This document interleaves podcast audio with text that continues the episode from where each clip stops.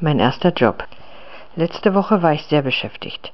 Letzten Mittwoch bekam ich eine E-Mail, worin stand, dass ich als PHP-Programmierer in einer niederländisch-tschechischen Firma in Prag angestellt wurde. Nachdem ich die E-Mail gelesen hatte, begann ich eine Wohnung zu suchen. Ich sah mir drei Wohnungen in der Nähe des Arbeitsplatzes an und ich nahm die dritte. Am Freitag zog ich von Liberec nach Litwinow. Am Samstagmorgen bin ich aus Litwinow nach Prag gezogen. Meine Eltern halfen mir mit dem Umzug.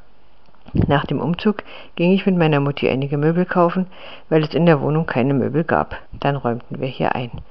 Morgen werde ich beginnen zu arbeiten. Es ist mein erster Job.